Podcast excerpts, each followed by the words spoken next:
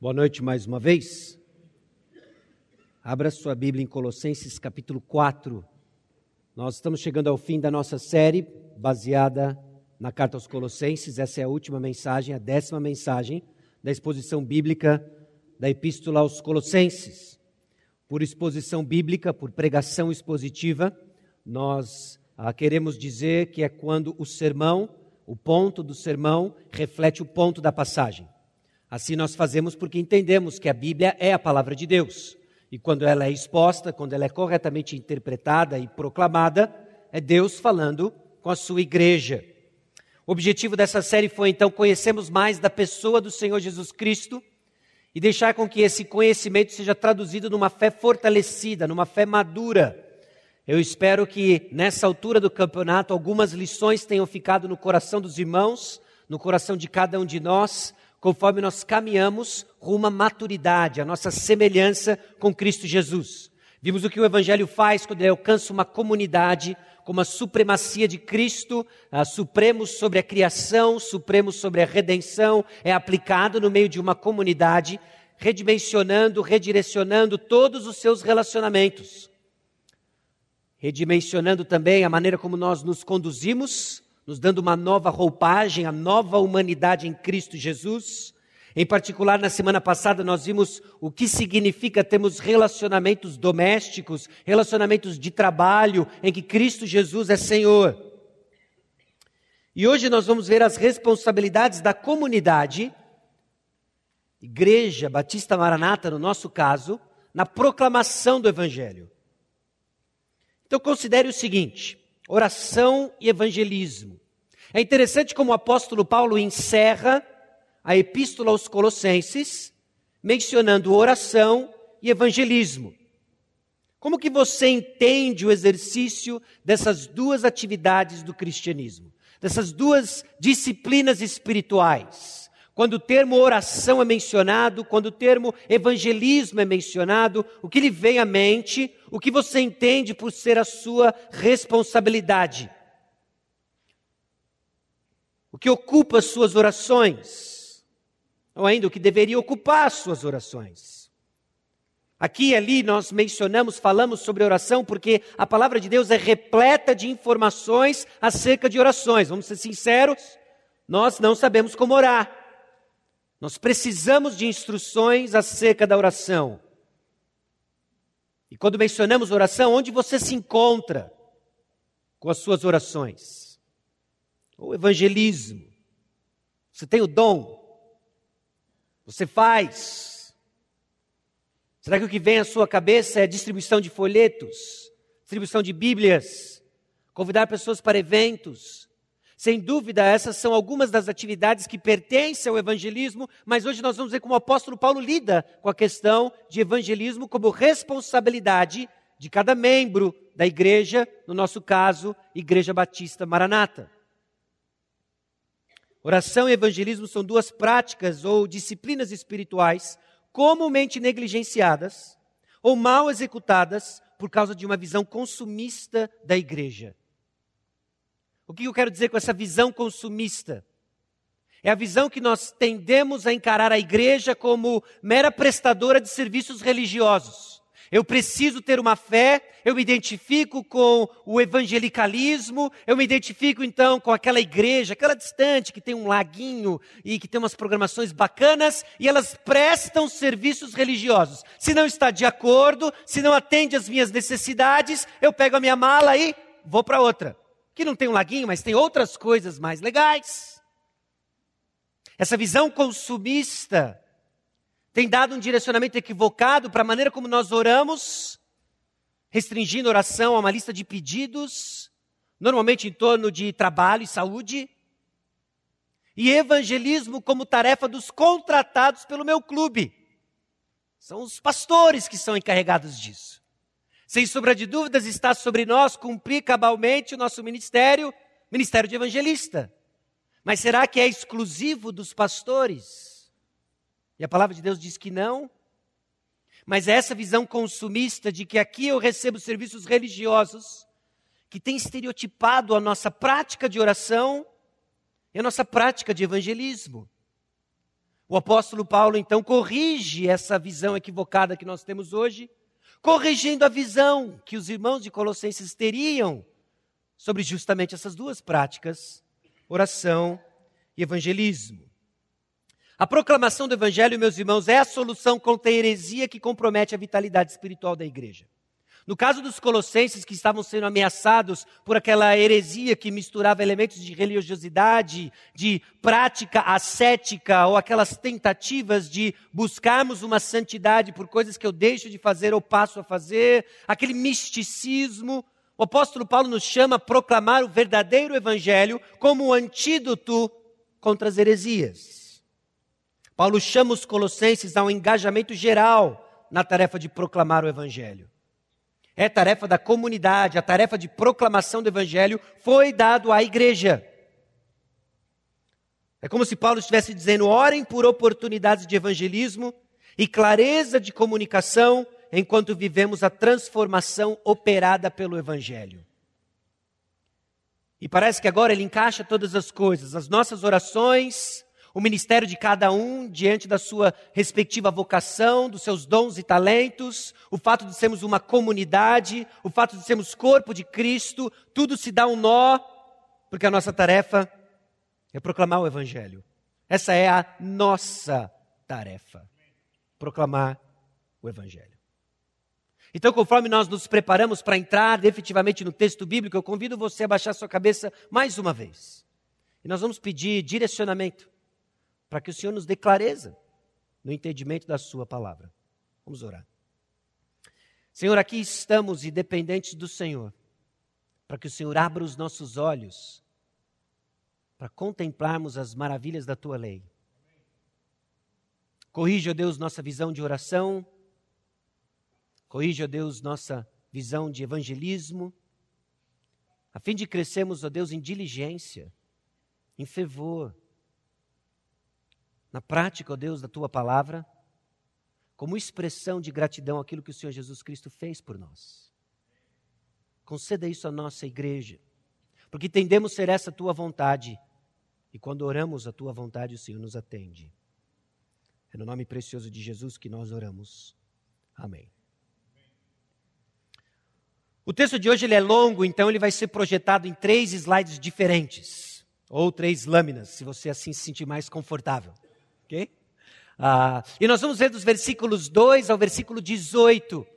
Ah, uma série de ordens que se mistura com descrições de personagens históricos reais da comunidade dos Colossenses, que pertenciam à história de como o Evangelho chegou, se propagou na vida dos Colossenses. Então acompanhe a leitura. Perseverai na oração, vigiando com ações de graças Suplicai ao mesmo tempo também por nós, para que Deus nos abra a porta à palavra, a fim de falarmos do mistério de Cristo, pelo qual também estou algemado, para que eu o manifeste como devo fazer. Portai-vos com sabedoria, para que os que são de fora aproveitai as oportunidades. A vossa palavra seja sempre agradável, temperada com sal, para saberdes como deveis responder a cada um. Quanto à minha situação, Tíquico, irmão amado e fiel ministro, e conservo no Senhor, de tudo vos informará. Eu vou-lo envio com o expresso propósito de vos dar conhecimento da nossa situação e de alentar o vosso coração. Em sua companhia vos envio Onésimo, e fiel e amado irmão, o fiel e amado irmão, que é do vosso meio. Ele vos farão saber tudo o que por aqui ocorre. Saúda-vos Aristarco, prisioneiro comigo, e Marcos, primo de Barnabé, sobre quem recebestes instruções, e se ele for ter convosco, acolhei-o. E Jesus, conhecido por justo, os quais são os únicos da circuncisão que cooperam pessoalmente comigo pelo reino de Deus. Eles têm sido o meu lenitivo. Saúda-vos, Epáfras, que é dentre vós, servo de Cristo Jesus, o qual se esforça sobremaneira continuamente por vós nas orações para que vos conserveis perfeitos e plenamente convictos em toda a vontade de Deus. E dele dou testemunho de que muito se preocupa por vós, pelos de Laodiceia e pelos de Herápolis. Saúda-vos Lucas, o médico amado, e também Demas. Saudai os irmãos de Laodiceia e Ninfa e a igreja que ela hospeda em sua casa. E uma vez lida essa epístola perante vós, providenciai porque seja também lida na igreja dos Laodicenses. E a dos de Laodiceia, lede igualmente perante vós. Também dizei a Arquipo, atenta para o ministério que recebeste no Senhor para o cumprires. A saudação é de próprio punho. Paulo. Lembrai-vos das minhas algemas. A graça seja convosco. Esses versículos eles trazem uns desafios para nós porque ele é repleto de personagens históricos que nós temos poucas informações. Porém, as poucas informações que nós temos são informações suficientes para tirarmos lições preciosas do que o conjunto da carta de Colossenses nos informa sobre esses personagens e como eles atuam na tarefa da proclamação do Evangelho, na cooperação do avanço do Evangelho. Então, para os nossos propósitos, eu vou pedir um pouco da sua paciência para olharmos os textos e como fizemos nas últimas semanas, olharmos onde estamos as ordens, porque essas ordens carregam o significado da mensagem que Deus tem para nós hoje. Por exemplo, nos versículos 1 a 6, nós temos duas ordens, apenas duas ordens. Duas ordens claras de perseverar e portai-vos. Na NVI é dediquem-se à oração e sejam sábios. A NVT, se você está acompanhando com a NVT, traz como dediquem-se à oração e vivam com sabedoria. As três traduções captam a ideia do texto e nos dá duas ordens claras. O apóstolo Paulo nos chama a perseverar em oração e chama a nos portar com sabedoria. E nos versículos 7 a 9, não tem nenhuma ordem. Mas o que, que acontece ao redor dessas duas ordens? Ainda fazendo uso de instrumentos gramaticais, o apóstolo Paulo descreve como que essa ordem é obedecida. Como que eu devo perseverar em oração? Como que eu devo me portar com sabedoria? E o objetivo do apóstolo Paulo não é obscurecer a verdade, mas dar detalhes de como nós vamos cumprir essas, essas ordens. Como que nós devemos perseverar em oração, como que nós nos portamos com sabedoria. Nós perseveramos em oração vigiando com ações de graças e suplicando ao Senhor. Ele qualifica essa ordem, assim como ele faz no portai-vos com sabedoria. Portai-vos com sabedoria é descrito da maneira como nós aproveitamos as oportunidades e talvez um pouco escondido para nós o tempero de nossas palavras. Tanto a maneira como eu uso o tempo, quanto a qualidade do meu discurso tem a ver com caminhar em sabedoria. É possível que eu esteja em sensatez, porque eu uso de forma inadequada o meu tempo e o meu discurso não está alinhado com a graça de Deus. E daqui nós tiramos lições valiosas. Não só isso, como o apóstolo Paulo também liga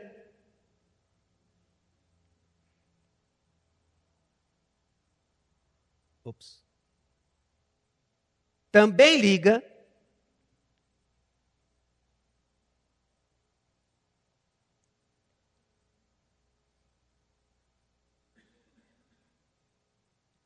Está travando aqui. Também liga a sua responsabilidade com a responsabilidade da igreja.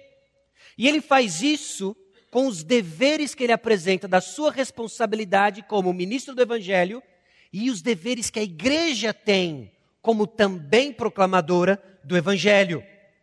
No versículo 4, para que eu manifeste como devo fazer.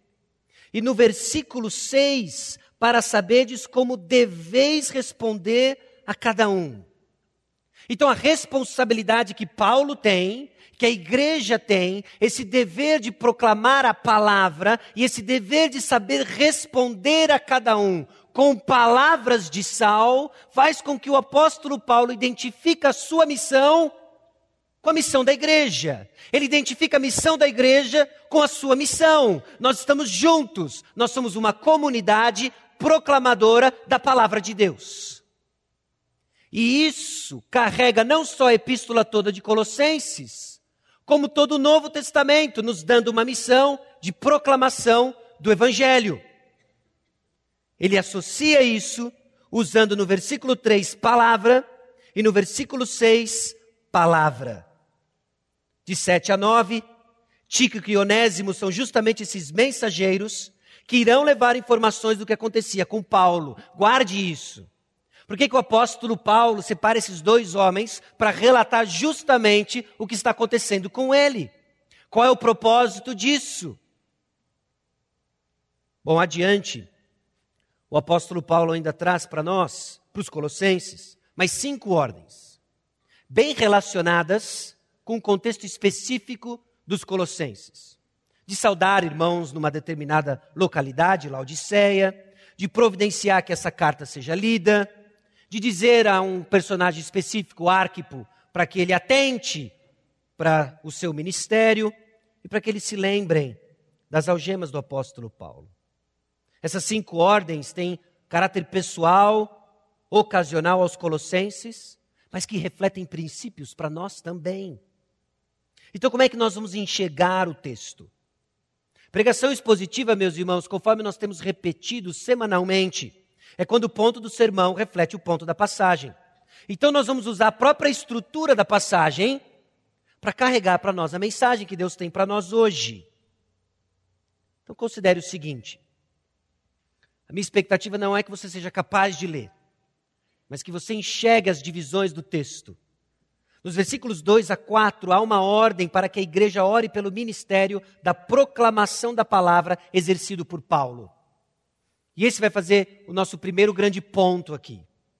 Os versículos 5 a 6, a ordem para que a igreja se porte de tal maneira a validar o ministério da proclamação da palavra para os que estão fora da própria igreja, tanto pela sua conduta como pelo seu discurso. E os versículos 7 a 18 descreve o convívio da igreja, debaixo do senhorio de Cristo, que demonstra a diversidade de dons a serviço da proclamação do Evangelho. Irmãos, a proclamação do Evangelho é tarefa de todos nós, envolvidos em oração, sábia conduta e no exercício dos dons dentro da igreja. Essa sábia conduta, obviamente, com relação aos de fora, já assumindo aqui dentro, inclusive, é nossa tarefa a proclamação do Evangelho e é isso que deve rechear nossas orações, nossa conduta, aproveitando oportunidades de evangelismo e o exercício dos dons espirituais no nosso meio. Então vamos, mais uma vez, olhar para os versículos 2 a 4, da onde nós tiramos que a proclamação do Evangelho é fortalecida pela oração. E a minha expectativa é que, de fato, hoje seja o início de uma mudança sutil ou radical no conteúdo das nossas orações. Porque a proclamação do Evangelho é fortalecida pelas nossas orações. A oração deve ocupar a vida do crente. Os termos que o apóstolo Paulo usa são termos fortes, são termos de dedicação, são termos de empenho, são termos que devem ocupar grande parte do nosso pensar, da lista das nossas orações. Como que seria diferente a sua vida se o uso do seu tempo fosse redistribuído para oração? Pare e pense. A maneira como nós usamos o nosso tempo, o tempo que Deus nos deu, recurso escasso que não volta atrás, não tem como comprar mais. Se ele fosse redistribuído e voltado à oração. Se nós orássemos crendo de fato que Deus atende, move circunstâncias, abre portas como resposta às nossas orações. Como seria diferente o seu dia a dia? Pare e pense sobre isso. Porque o versículo 2 diz: perseverai na oração.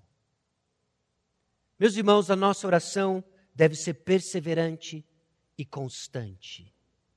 Perseverante porque ainda temos fé no Deus que responde orações. E constante porque circunstâncias não as fazem esmorecer. Dediquem-se, é tornar-se ocupado com. A ideia de perseverar tem o seu uso em Atos 2,42, um dos versículos conhecidos na história e na confecção da visão da nossa igreja. Eles perseveravam na doutrina dos apóstolos. Eles estavam ocupados com a doutrina dos apóstolos. Dedique-se à oração, estejamos ocupados com a oração.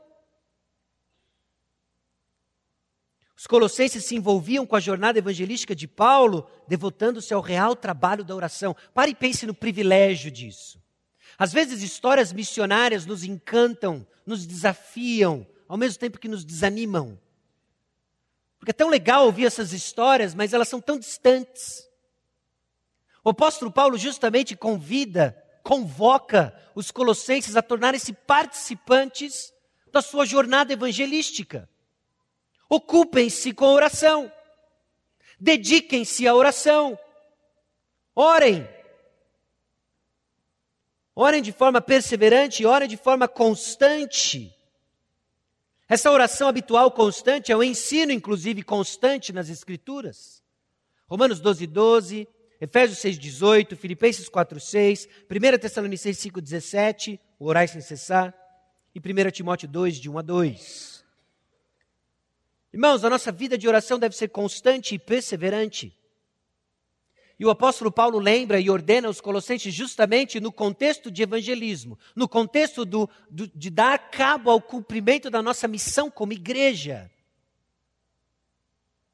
E é interessante como, ao longo dos últimos anos, nós temos visto isso acontecer quando os cultos de oração foram transformados em mini estudo bíblico, definharam, deixaram de existir, no contexto da nossa igreja, deram lugar aos agrupes.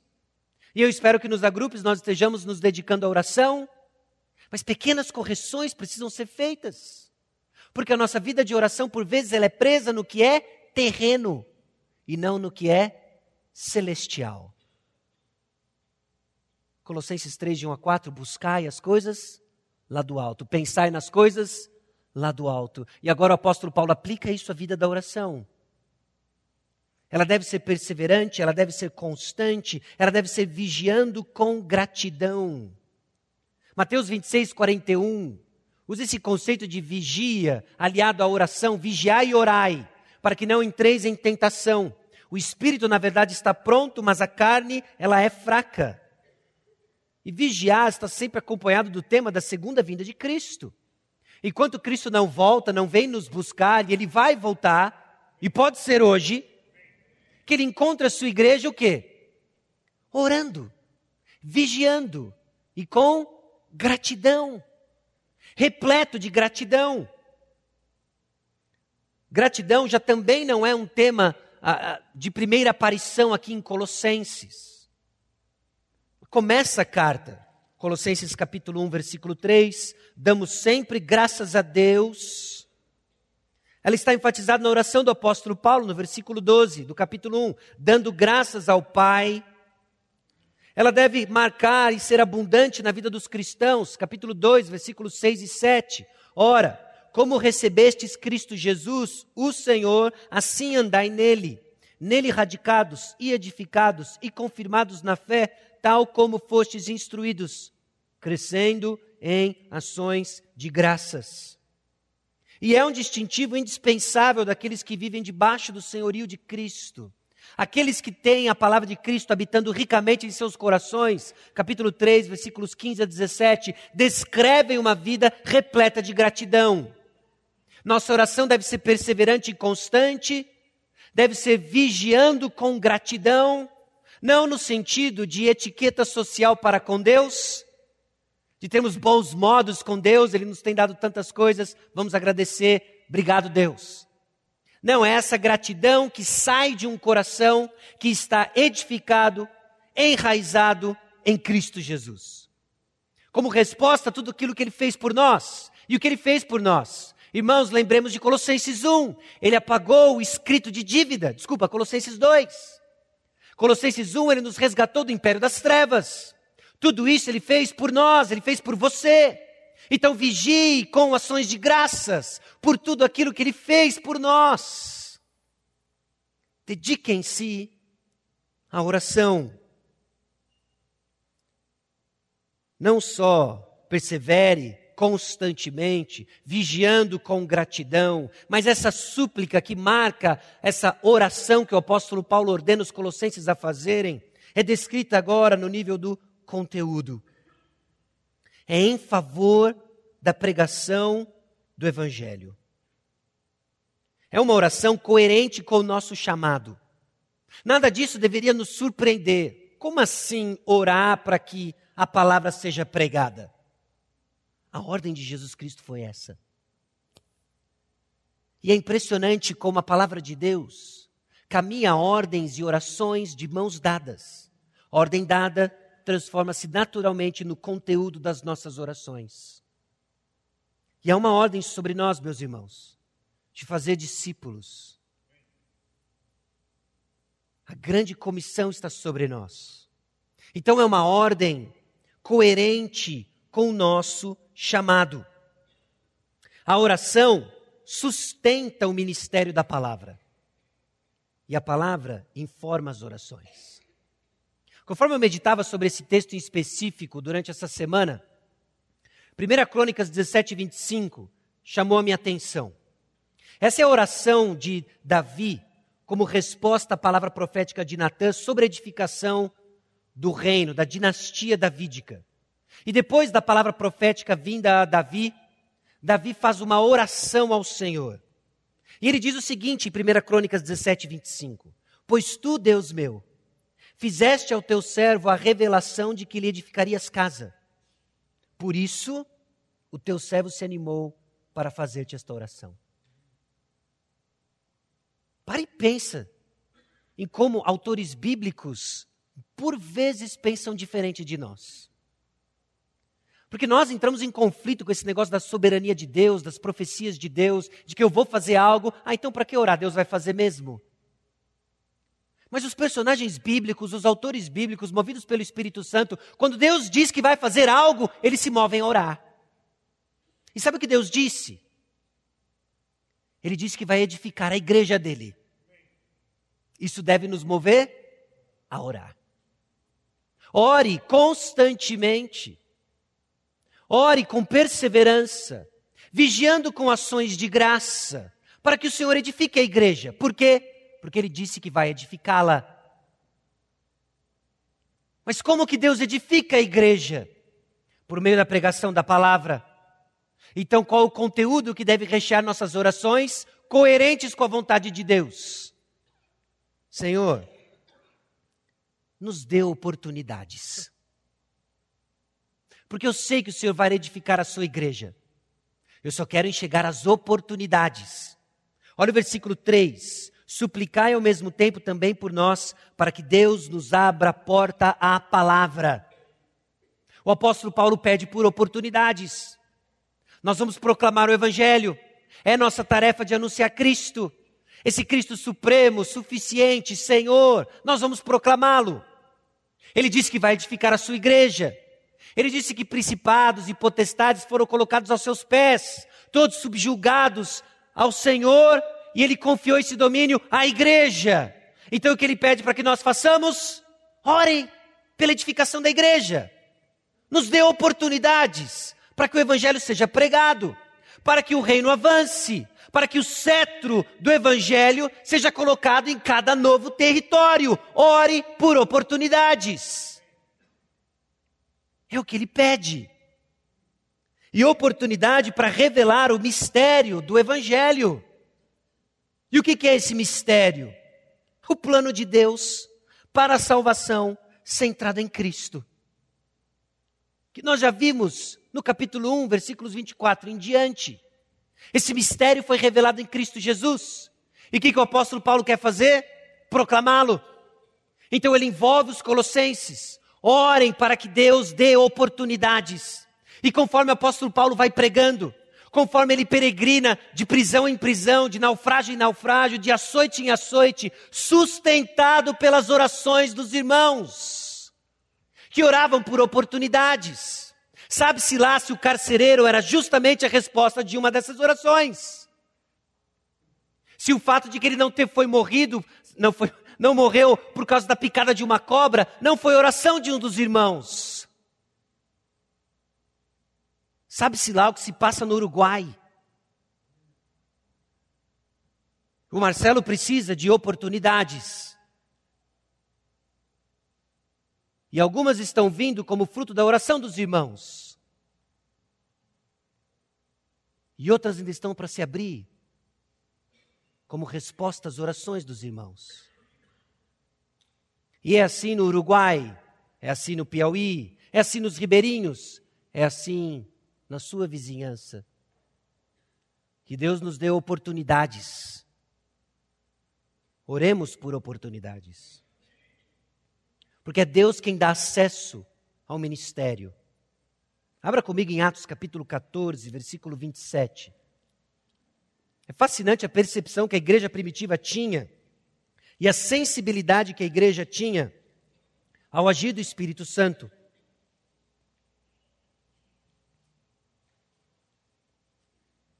Atos 14, 27 diz o seguinte: Ali chegados, reunida a igreja, relataram quantas coisas fizera Deus com eles e como abrir aos gentios a porta da fé.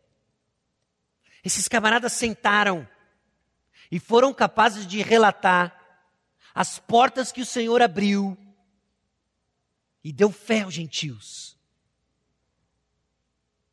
Você já imaginou? Numa festa da gratidão, a Igreja Batista Maranata se reúne para relatar as portas que o Senhor abriu. Deus abrindo portas para que o Evangelho seja pregado.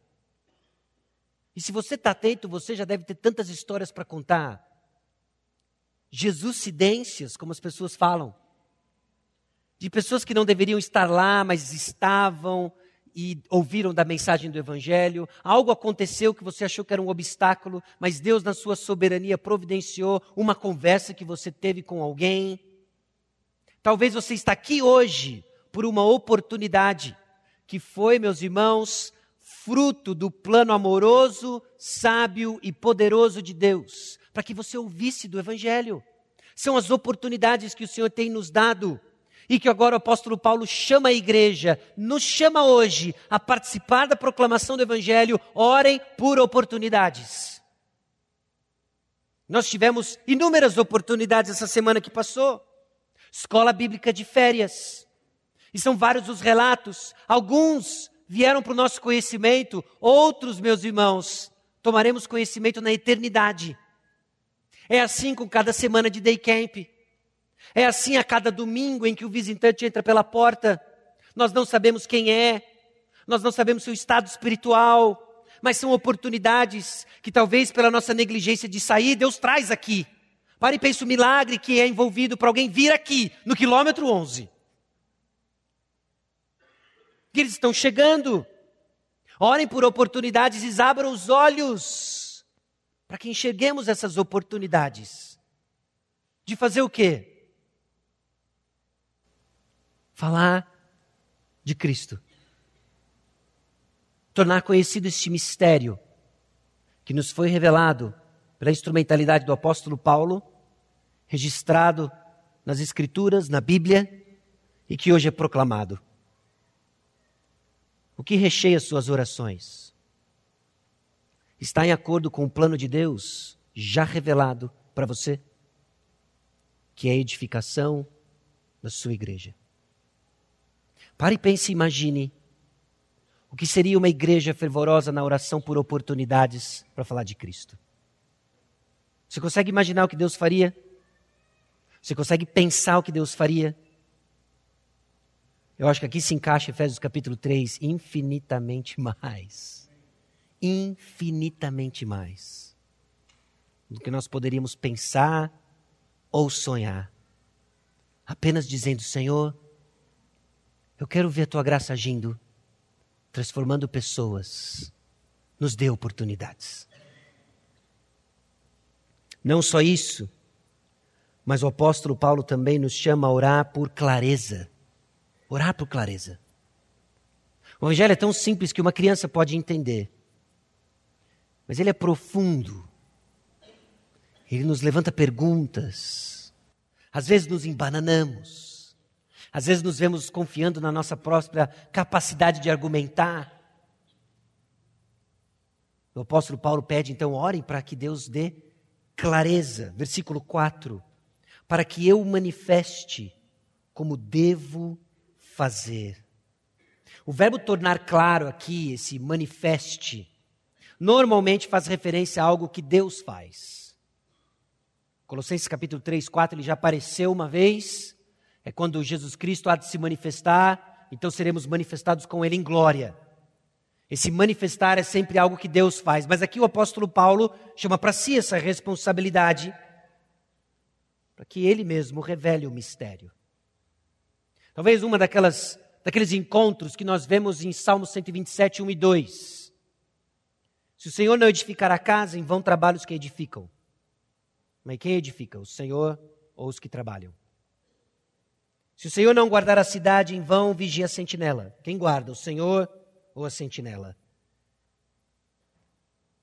Então vamos nos contentar com o papel de sermos instrumentos nas mãos de Deus e testemunhando de perto o agir do Senhor, manifestando a sua graça e até nos usando. Sejamos claros na proclamação do Evangelho. O Senhor nos dê clareza. A doutrina da soberania de Deus, então, levou Paulo a orar e pedir oração. Irmãos, a proclamação do Evangelho é fortalecida pela oração. Talvez você não se encaixa numa pessoa de palavras fortes ou que tenha uma desenvoltura ao falar.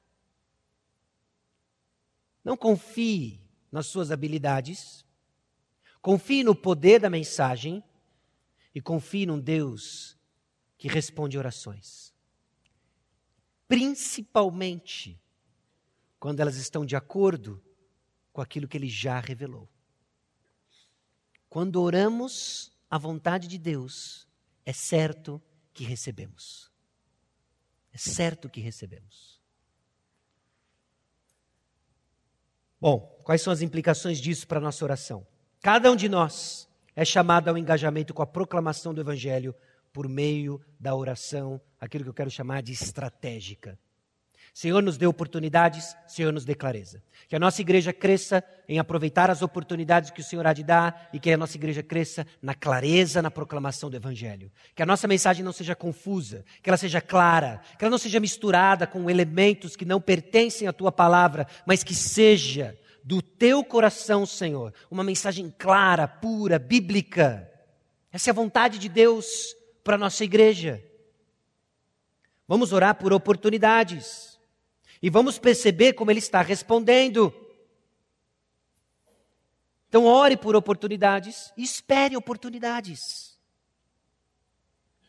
Vamos orar por clareza e crescer no conhecimento da palavra. Proclamação do Evangelho é fortalecida pela oração e a proclamação do Evangelho é validada pelas obras. Pelas obras dos crentes em Cristo Jesus. Olha o versículo 5 e 6. Portai-vos com sabedoria, para com os que são de fora. Aproveitai as oportunidades.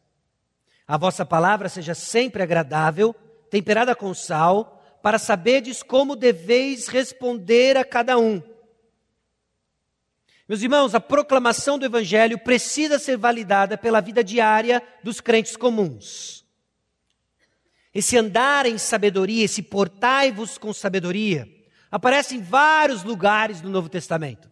Às vezes é andar em amor, andar na luz, andar na verdade, andar no espírito, andar em novidade de vida, andar no temor do Senhor. Em Colossenses, andar de modo digno do Senhor, capítulo 1, versículo 10. E dá ordem para que andem em Cristo. E nós já vimos que isso é traduzido por um estilo de vida. Andar em sabedoria é ter um estilo de vida sábio. Um estilo de vida sábio. Portai-vos com sabedoria. Essa ideia de andar com um estilo de vida.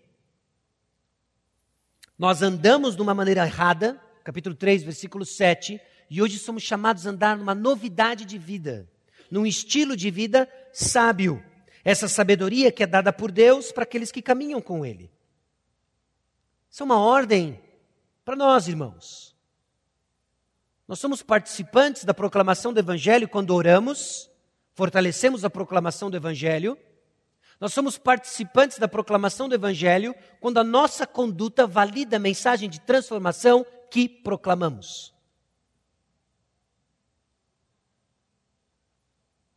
O poder não está na nossa conduta, mas a nossa conduta é um testemunho vivo do poder da mensagem que nos alcançou. E essa é uma responsabilidade de cada um de nós. Então, quando nós não andamos de uma maneira sábia, quando nós não resolvemos os conflitos que aparecem no nosso meio de uma maneira sábia, quando não nos revestimos do caráter de Cristo, nós prestamos um desserviço à proclamação do Evangelho. Professamos ser cristãos, pequenos cristos, mas andamos como os do mundo.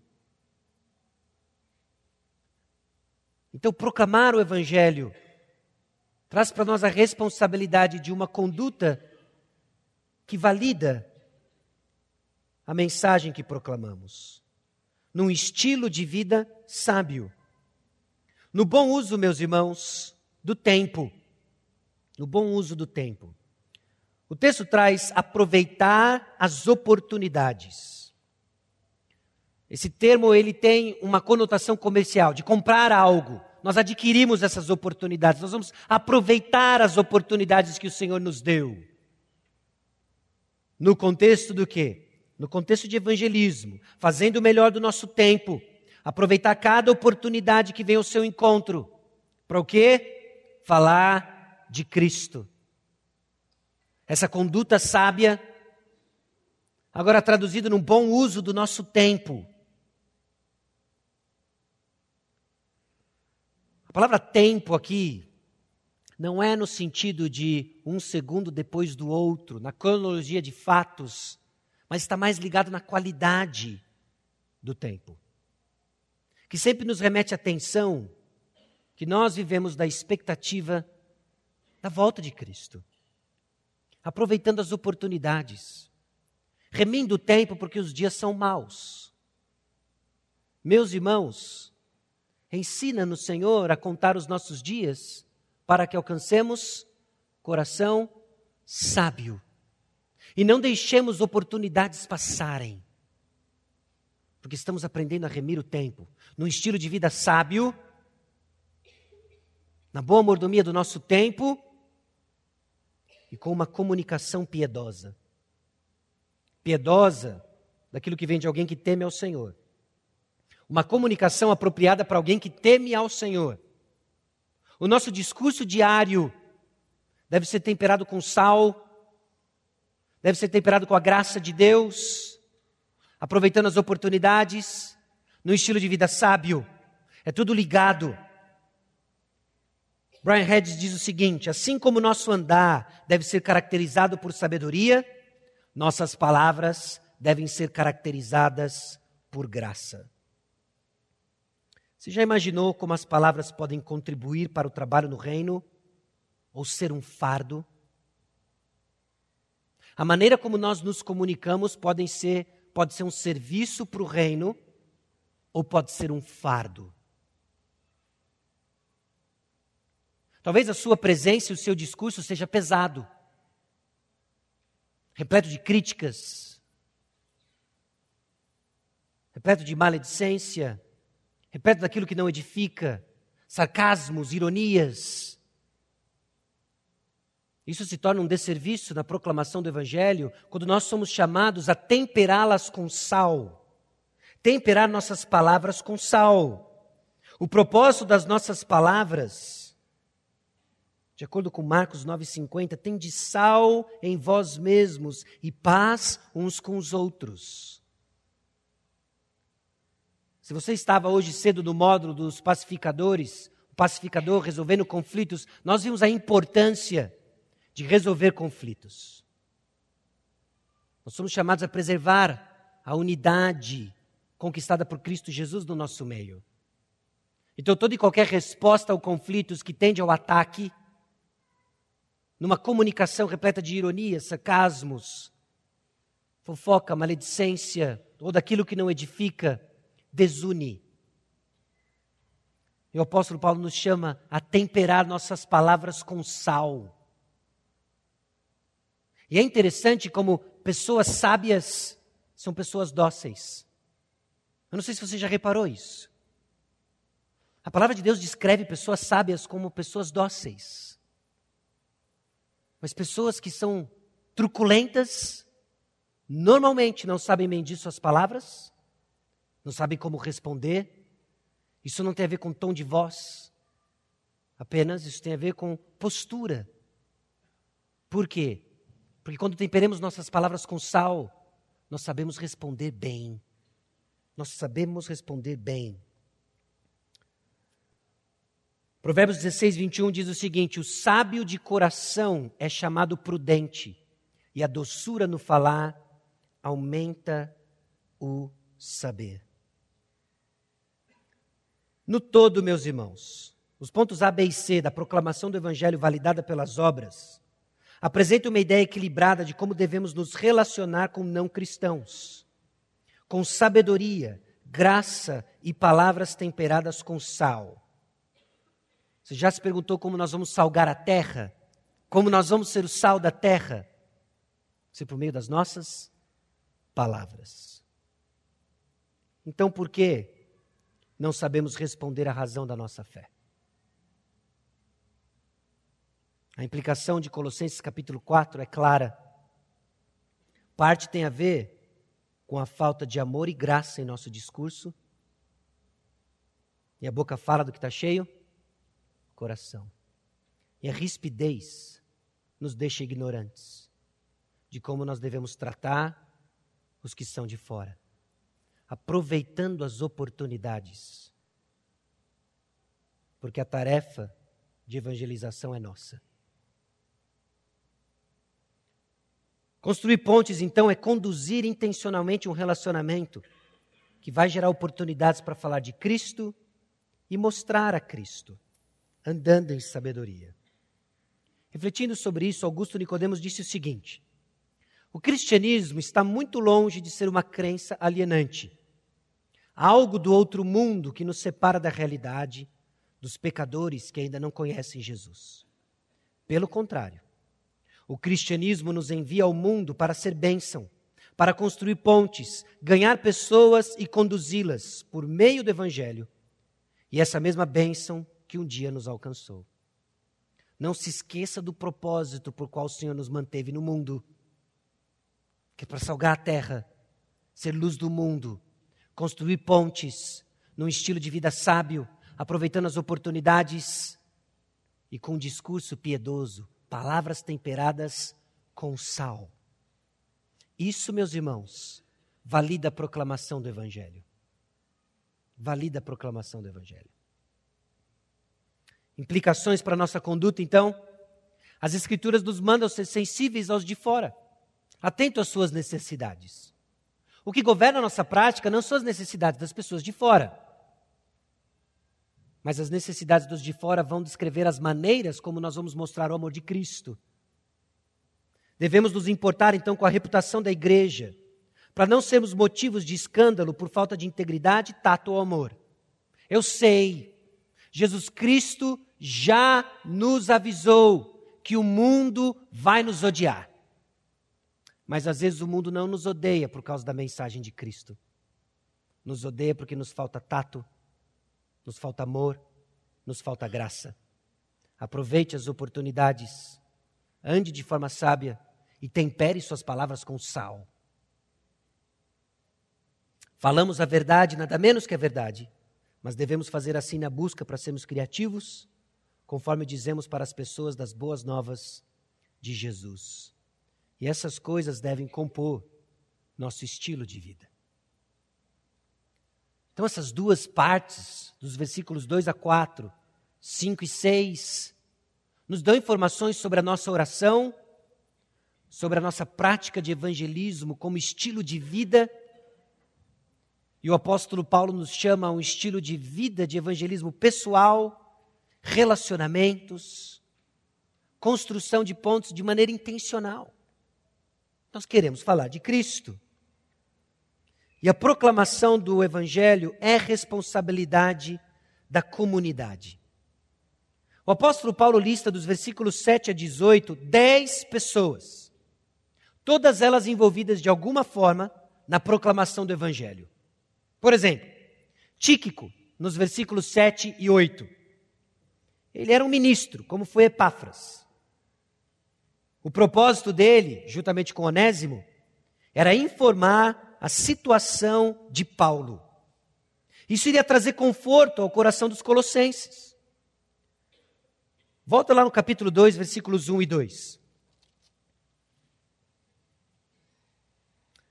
Gostaria, pois, que soubesseis quão grande luta veio mantendo por vós, pelos laudicenses, e por quantos não me viram face a face, para que o coração deles seja confortado e vinculado juntamente em amor, e eles tenham toda a riqueza da forte convicção, do entendimento, para compreenderem plenamente o mistério de Deus Cristo. Meus irmãos, há algo na teologia dos testemunhos, de quando nós ouvimos testemunhos de pessoas que estão dispostas a proclamar o Evangelho, nós somos edificados.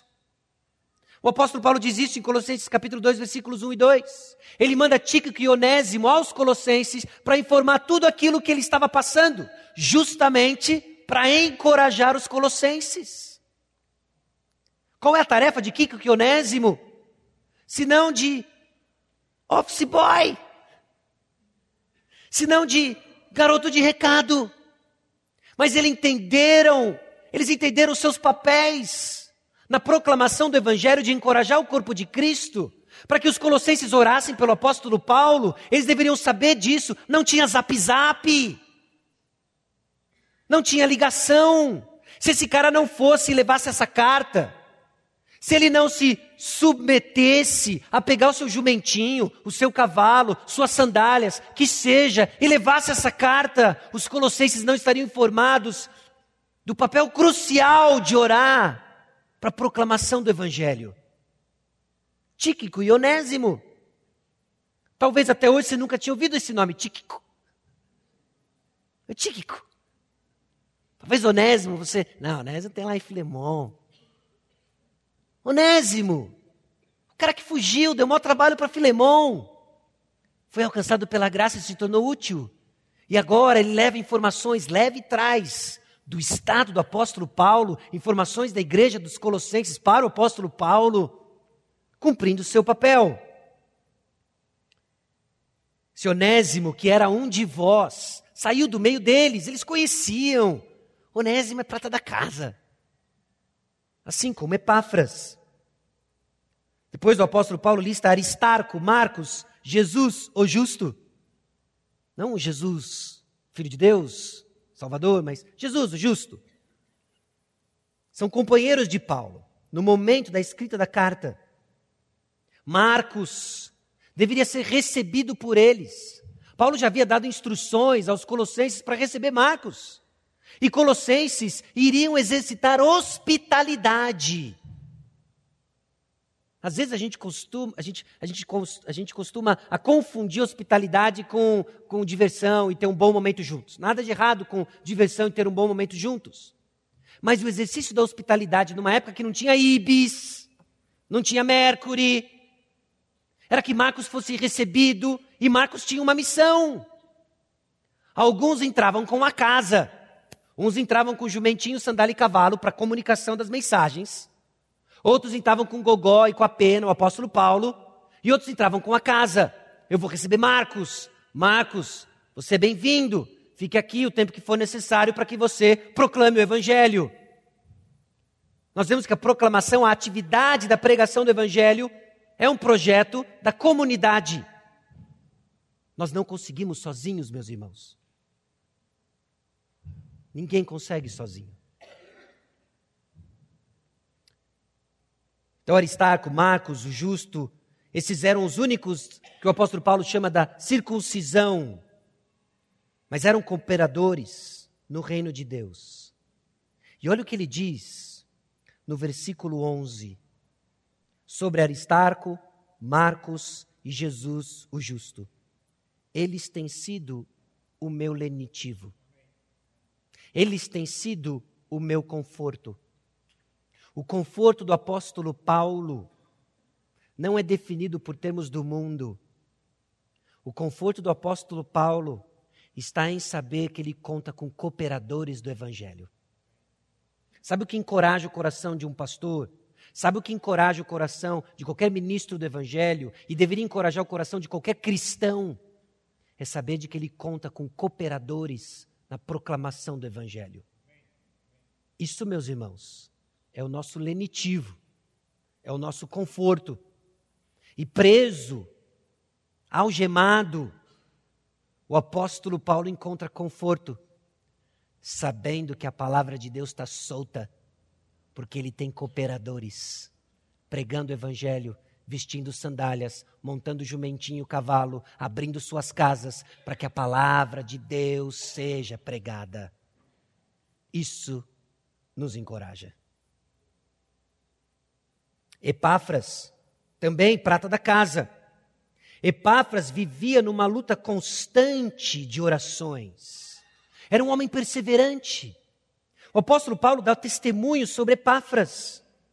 No versículo 13, e dele dou testemunho de que muito se preocupa por vós. Ele se esforça continuamente sobremaneira, no versículo 12, continuamente por vós nas orações. Essa ordem que o apóstolo Paulo dá nos versículos 2 e 3 sobre súplicas, sobre orações, é ilustrada pelos seus companheiros, é ilustrada pelo próprio apóstolo Paulo, nos versículos 9 em diante. Ele não cessa de orar. E Epáfras é um guerreiro de oração em favor dos colossenses. O apóstolo Paulo foi lá pregou, mas Epáfras, esse ministro, sabe qual é o papel dele? Ele ora. Ele ora incessantemente para que os colossenses, cada um deles, seja encontrado maduro em Cristo Jesus. Guerreiros de oração da Igreja Batista Maranata, oremos para que cada um da nossa igreja seja encontrado maduro em Cristo Jesus. Oremos para que Deus nos dê oportunidades de pregar o Evangelho e que ao aproveitarmos cada uma delas, seja com clareza. É isso que ocupa suas orações ou estamos limitados às necessidades da terra? De novo, não me entenda dizendo pare de orar pelas coisas da terra. Nós devemos colocar diante do Senhor todas as nossas ansiedades. Mas é isso que eu estou falando de oração estratégica. Quando entendemos que oração não é simplesmente uma cartarça emocional para eu tirar algo que está engasgado na minha garganta e eu vou jogar nas costas de Deus. Não é isso. A oração é informada pela palavra de Deus. E a palavra de Deus nos chama a orar por oportunidades. Oremos por oportunidades. Oremos pela edificação da igreja. E Epáfras labuta, trabalha em oração para que a igreja seja edificada. Lucas e Demas acompanham aí Epáfras na saudação. Os colossenses e os laudicenses são mencionados. E o apóstolo Paulo traz recomendações para eles. O intercâmbio de informações. Colossenses, pega essa carta, leve aos laudicenses e eles devem ler. Havia uma carta que foi escrita aos laudicenses, nós não temos acesso a ela, na providência de Deus ela não é escritura, mas ela deveria ser lida também aos colossenses. Havia uma cooperação entre igrejas, porque é um projeto comunitário a pregação da palavra. Arquipo, Cuidado, Arquipo, não negligencie o seu ministério. O apóstolo Paulo, no final da carta, dá um lembrete: Arquipo, acorda, Arquipo. Devem ter alguns Arquipos aqui no nosso meio. Acorda, não negligencie o seu chamado. Ele menciona ninfa, talvez uma mulher com uma casa grande. Por quê? Porque tinha uma igreja que se reunia na casa dela. Ela abriu as portas, pode entrar. E lá eles se reuniam. É só coisa de séculos depois a construção de igrejas, de lugares de reunião. Até então eram nas casas. Seja como for, meus irmãos, cada membro do corpo precisa fazer a sua parte. Seja proclamação, oração, prática da hospitalidade, generosidade que irá equipar o ministério da palavra ou alguma outra coisa. O Evangelho é para o mundo e o chamado da missão se estende a todos. Descubra o seu dom e exerça-o. E a dica para que você descubra o dom, além das ferramentas que dispomos como igreja, da rede ministerial, é focalize na pregação da palavra de Deus, na proclamação da palavra de Deus. E a maneira como você enxerga que pode cooperar, eu creio que é o Espírito Santo liderando você, orientando você para pôr a mão na massa e fazer. Faça. Envolva-se. É um projeto nosso e ninguém pode fazer isso sozinho. Bom, ainda dessa sessão, nós tiramos algumas lições bem específicas.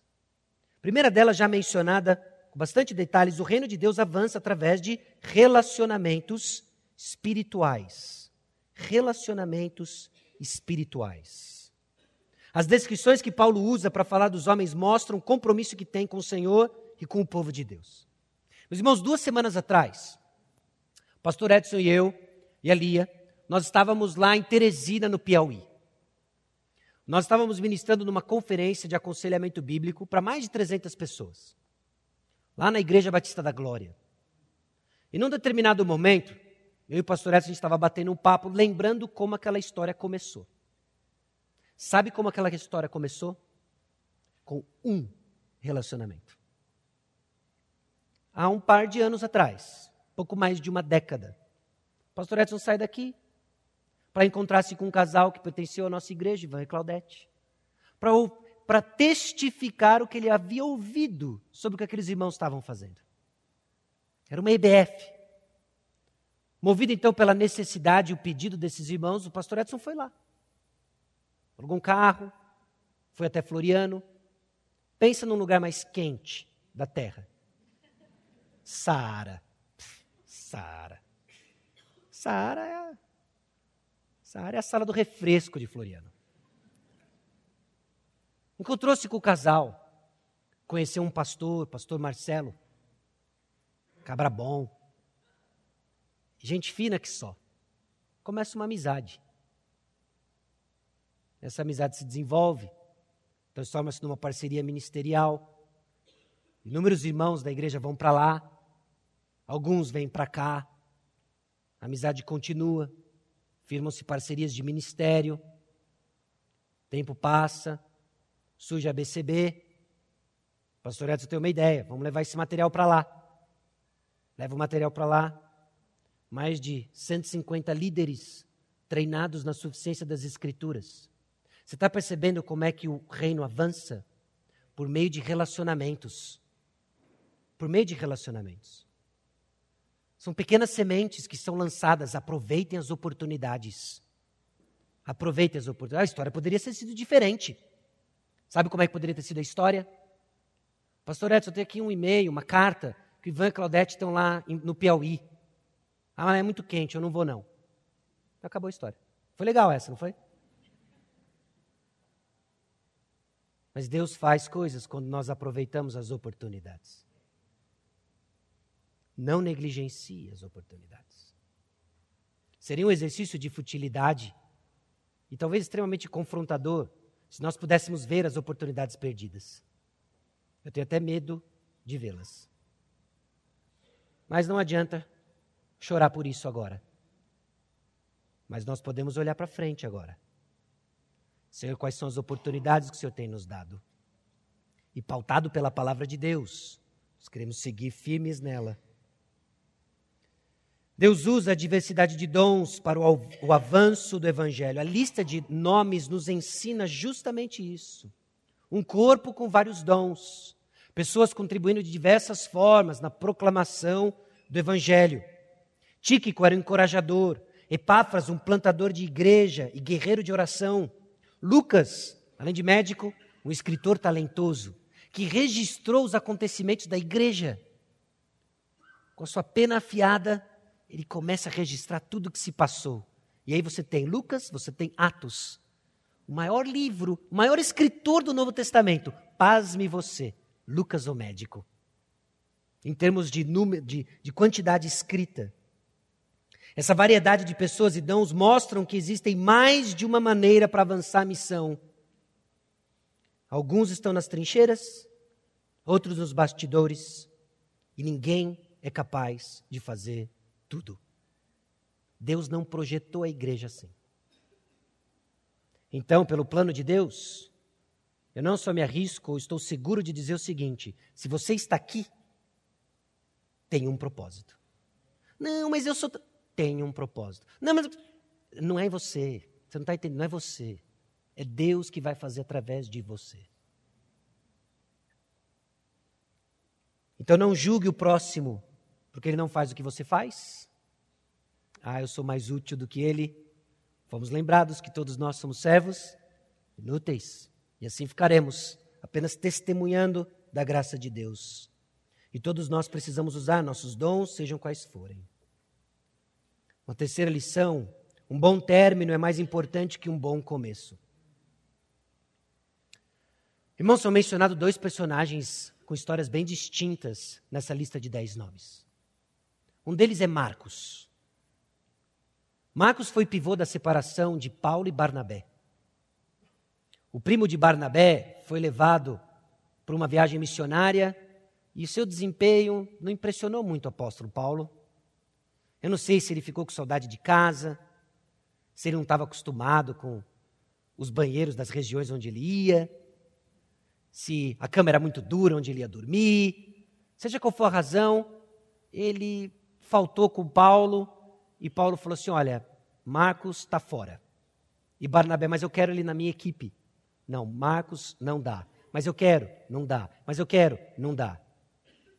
Estando bom para ambas as partes, eles apartam caminhos. Eles não chegam a um comum acordo. Barnabé leva Marcos e Paulo toca a vida. Toca o ministério.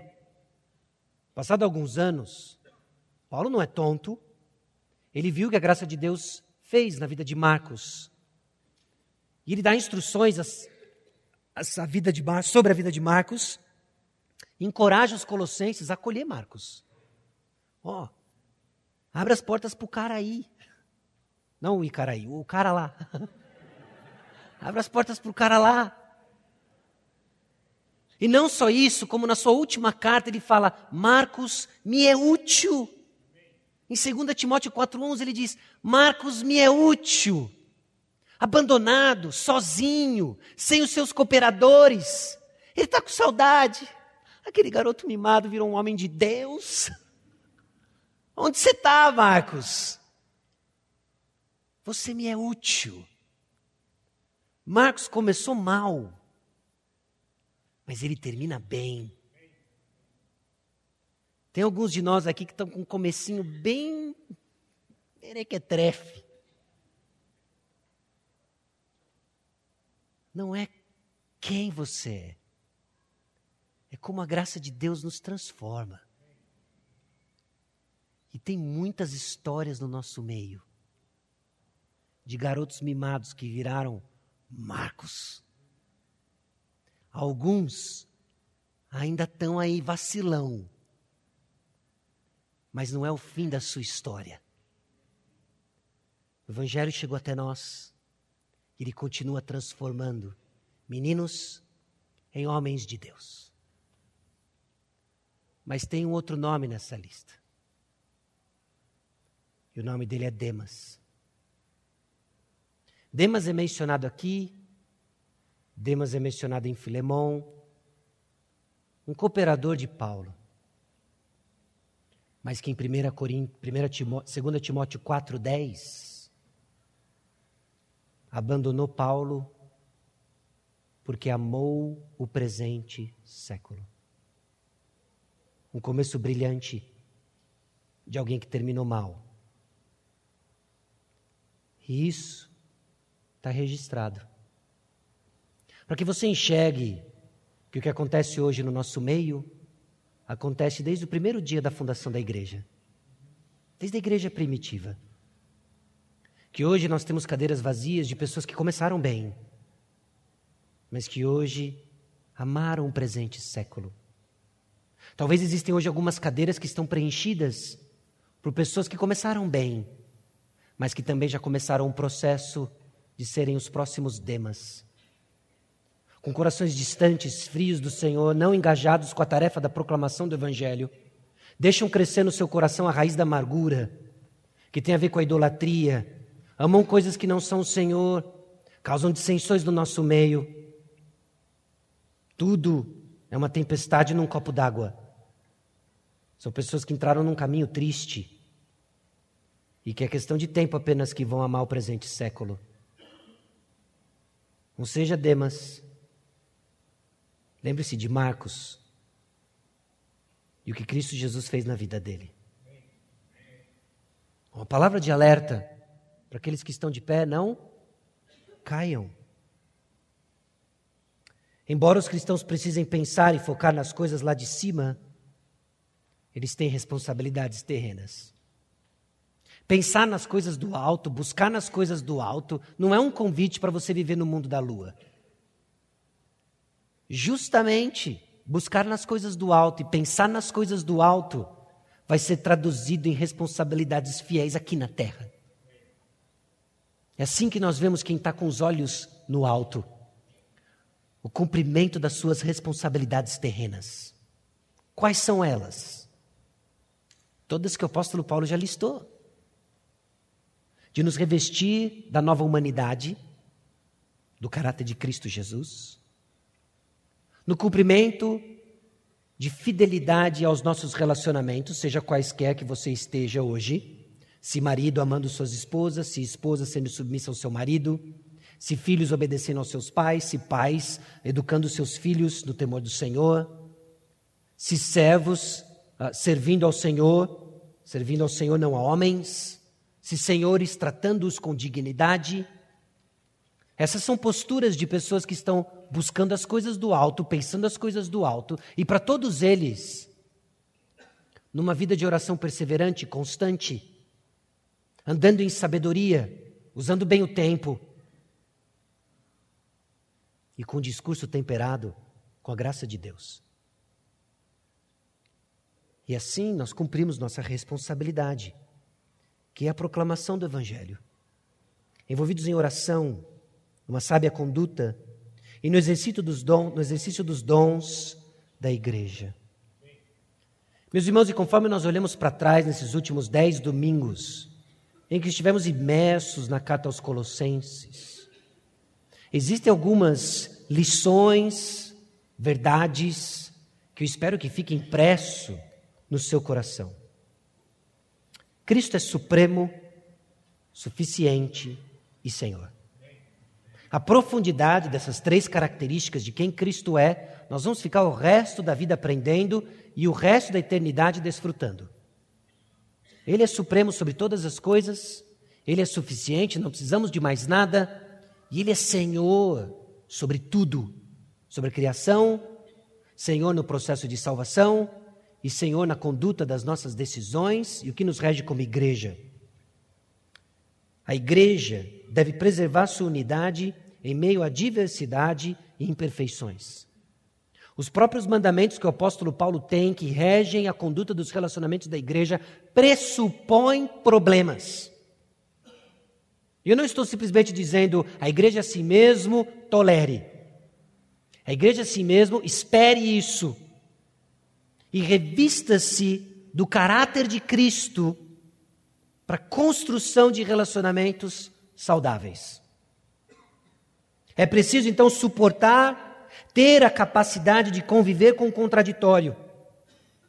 Quando alguém não suporta o contraditório, acaba indo embora. Suportar é continuar amando o outro, mesmo quando discorda dele, a não ser que essa discordância seja em algo central, como o fato de a pessoa ter se transformado em um seguidor de alguma heresia, como a de Colossos. Algumas reflexões do pastor Augusto Nicodemos, quando nós vemos a importância de resolvermos nossos conflitos aqui dentro pelo vínculo do amor. Ajuste suas expectativas. E há pessoas que olham para a igreja e dizem que ela se corrompeu, que é uma instituição falida. Já ouviu isso? Não, a igreja é coisa de homens. Eu quero seguir Jesus. Não tem como seguir Jesus fora da igreja. Não tem como seguir Jesus, o cabeça, sem estar no corpo de Jesus o corpo de Cristo. Muitos se dizem cristãos, mas não querem a igreja. Portanto, se alguém desiste da comunhão eclesiástica por ver imperfeições e diferenças, não compreende que a igreja aqui neste mundo é mesmo imperfeita, composta por pecadores. os mesmos aos quais Jesus Cristo morreu e pagou o preço máximo. Se Jesus Cristo, sabendo quem nós somos no nível maior e mais profundo do que você, ainda assim morreu por eles, quem somos nós para dizer que são indignos da nossa comunhão e da nossa presença? Senão uma afronta ao próprio Evangelho. Não desista da igreja, ela existe por vontade de Deus.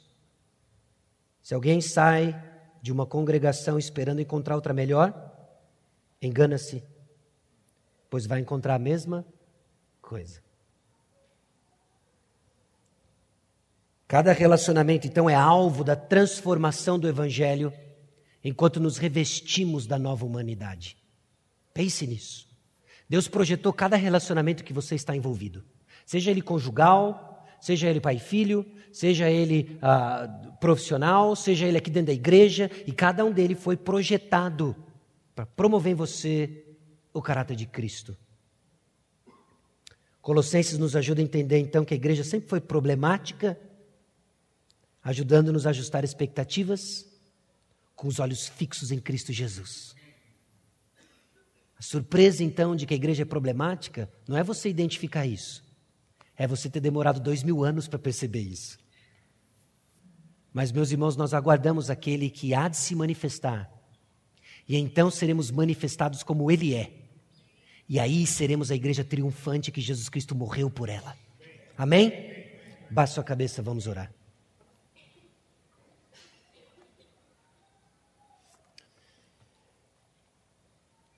Senhor nosso Deus, nós somos gratos porque o Senhor nos deu a Sua palavra que nos revela Jesus Cristo, supremo, suficiente, Senhor sobre todas as coisas. Nos deu a Sua palavra que descreve como a igreja opera, como ela é e como ela há de ser.